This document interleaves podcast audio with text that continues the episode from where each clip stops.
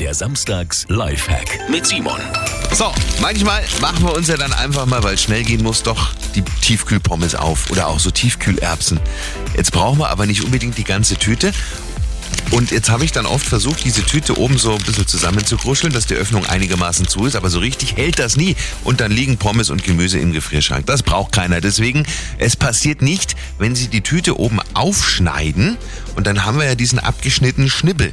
Den bitte nicht wegschmeißen, sondern als eine Art Schnur verwenden. Also so viel rausnehmen von den Sachen, wie Sie brauchen und dann die geöffnete Tüte oben so zusammen machen und mit diesem Plastikschnippel die Tüte einfach zubinden. So ist alles dicht und kann wieder in die Kühlung. Simon Samstags Lifehack. Jede Woche gibt's neun. Natürlich das Ganze auch immer noch mal zum Nachhören für Sie auf radioarabella.de.